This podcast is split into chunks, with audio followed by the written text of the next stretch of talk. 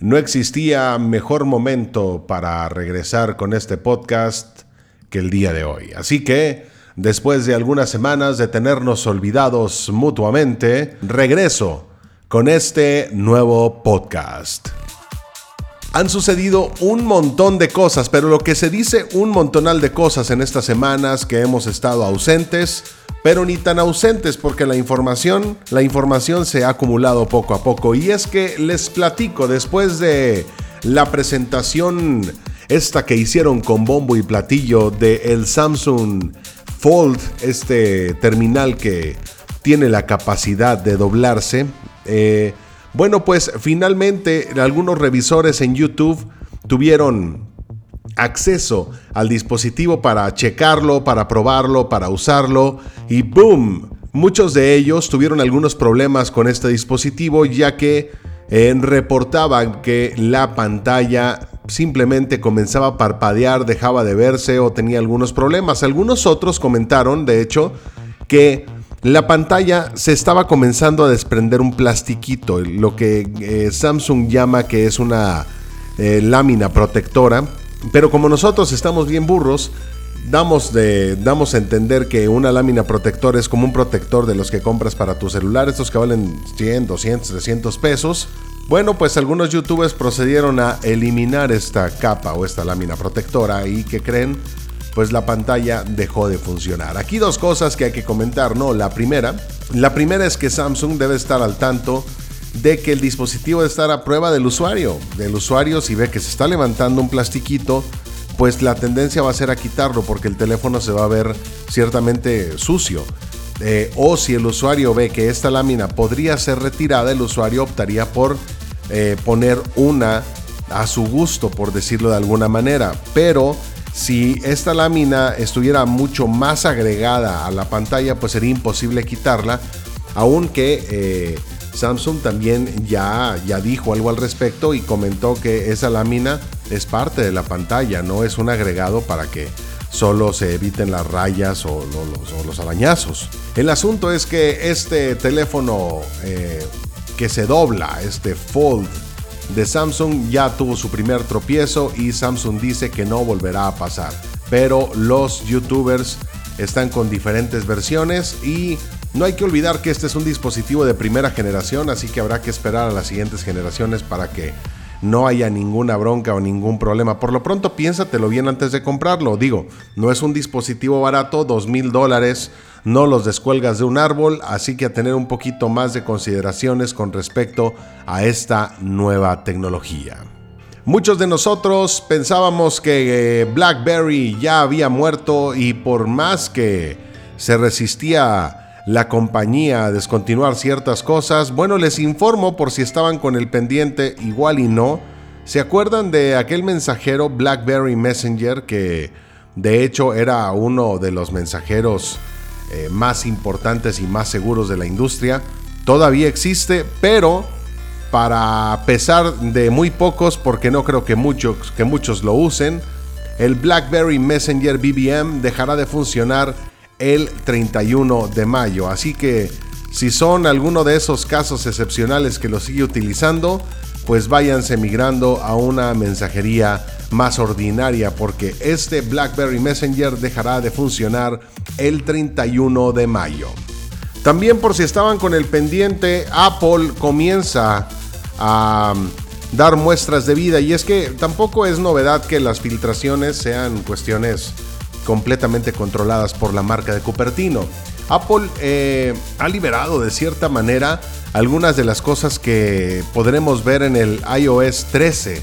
El iOS 13, por ejemplo, eh, se rumora que tendrá finalmente el tan anhelado eh, modo nocturno, modo noche o dark mode, como le quieran llamar, pero desde el software, es decir, que con algunos píxeles apagados se puede ahorrar algo de batería, algo de la batería que jamás ha podido cargarse de manera rápida, al menos no desde que compras el terminal porque trae un cargador ridículo, bueno pues ya se estrenará según cuentan el modo, el Dark Mode o el modo completamente negro para el, eh, los dispositivos de la manzana a partir de la actualización del iOS 13. También nuevas... Eh, nuevas inclusiones en la cuestión del iPad, haciendo que, haciendo que los iconos puedan estar un poco más pegaditos en la interfaz y algunas cosas interesantes en la multitarea. Esperemos, lo que sí queremos es que finalmente eh, pues abran un poquito más el sistema, sobre todo para iPads, porque lo que a muchos usuarios se nos hace ridículo hasta cierto punto es que sigamos utilizando un sistema operativo creado para un teléfono en una máquina tan poderosa como el iPad Pro, por ejemplo. Eh, cuestión por la que muchos no hemos migrado al iPad Pro porque al final del día seguimos utilizando el mismo sistema operativo que lleva nuestro terminal móvil para hacer llamadas y para mensajería. Así que esperemos que Apple finalmente le abra la esprea, como decimos, al eh, sistema operativo y nos permita hacer mucho más con las tabletas que tan buena calidad tiene. La verdad es que tiene una muy buena calidad y no les hemos sacado el jugo por eso mismo, porque nos han estado pues eh, limitando hasta cierto punto. Más información seguramente en los próximos días y conforme se vaya acercando el siguiente keynote de Apple que tiene que ver con el software, que me parece y si no me equivoco es el 3 de junio. Y para los que eh, están en otro mundo, en otro planeta, déjenme les digo que el Huawei P30 la está rompiendo por todos y todos lados. Ahora, la Technical Image Press Association le dio un premio a Huawei por su terminal P30 Pro.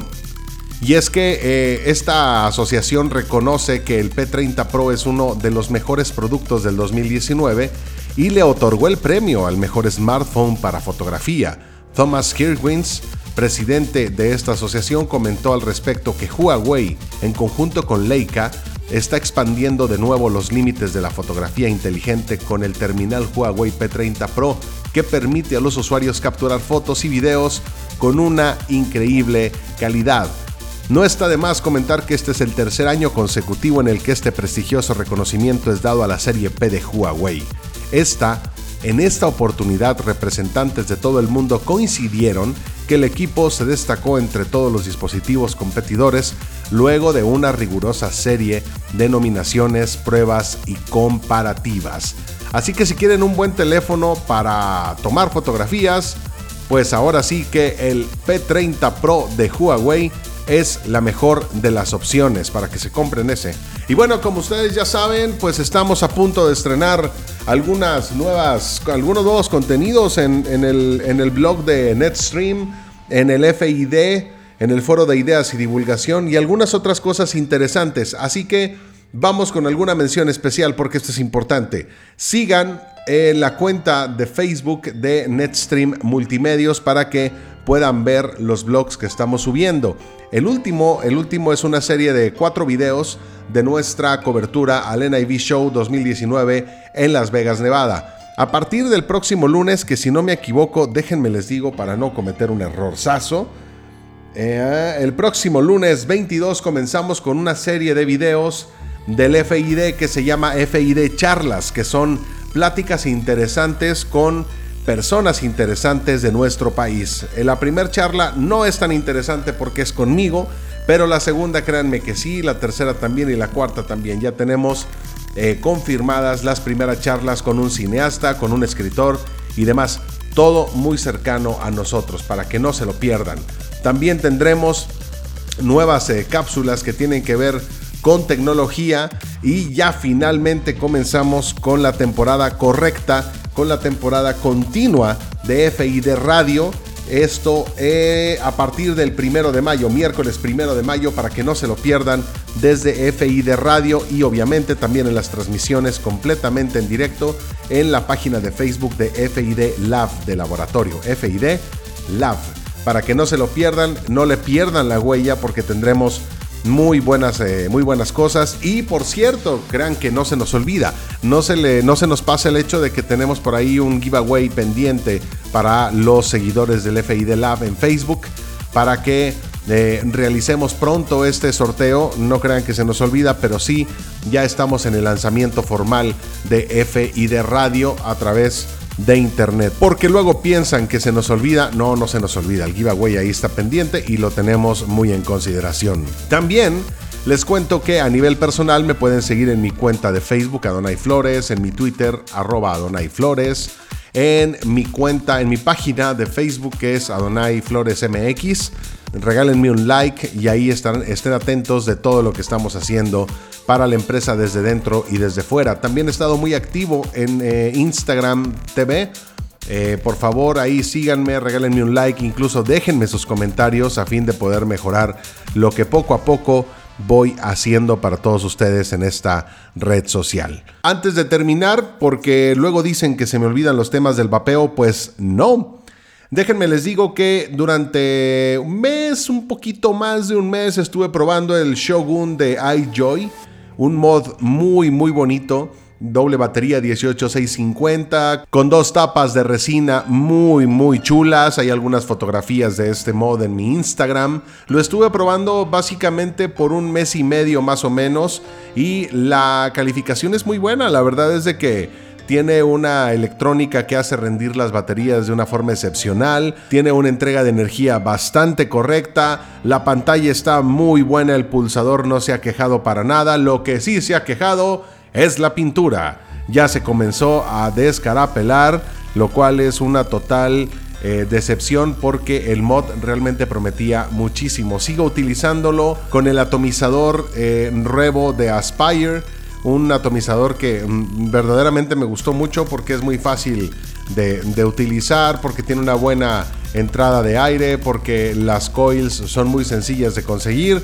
Y bueno, para los amantes del vapeo, finalmente a partir del próximo lunes comienzo a utilizar el Bupu Drag 2 porque lo tengo ahí guardado listo para comenzar a utilizarlo, el Bupu Drag 2 Viene en formato kit, así que estaré utilizándolo con su respectivo atomizador y ya les platicaré en el siguiente podcast a ver cómo le va, a ver cómo va el tema de la pintura también, porque es de las cosas que más le fallan a Bupu, pero seguramente la electrónica no será así porque el Gene Chip es muy bueno, pero vamos a esperar a que comience a utilizarlo a partir de lunes y ya les platicaré más adelante. Si quieren ver fotografías o demás cuestiones de este Bupu, bueno, atentos a mi Instagram, Adonai Flores para que puedan verlo y ya estaré subiendo también algunas apreciaciones a mi Instagram televisión. Esto es todo por el día de hoy, por este podcast.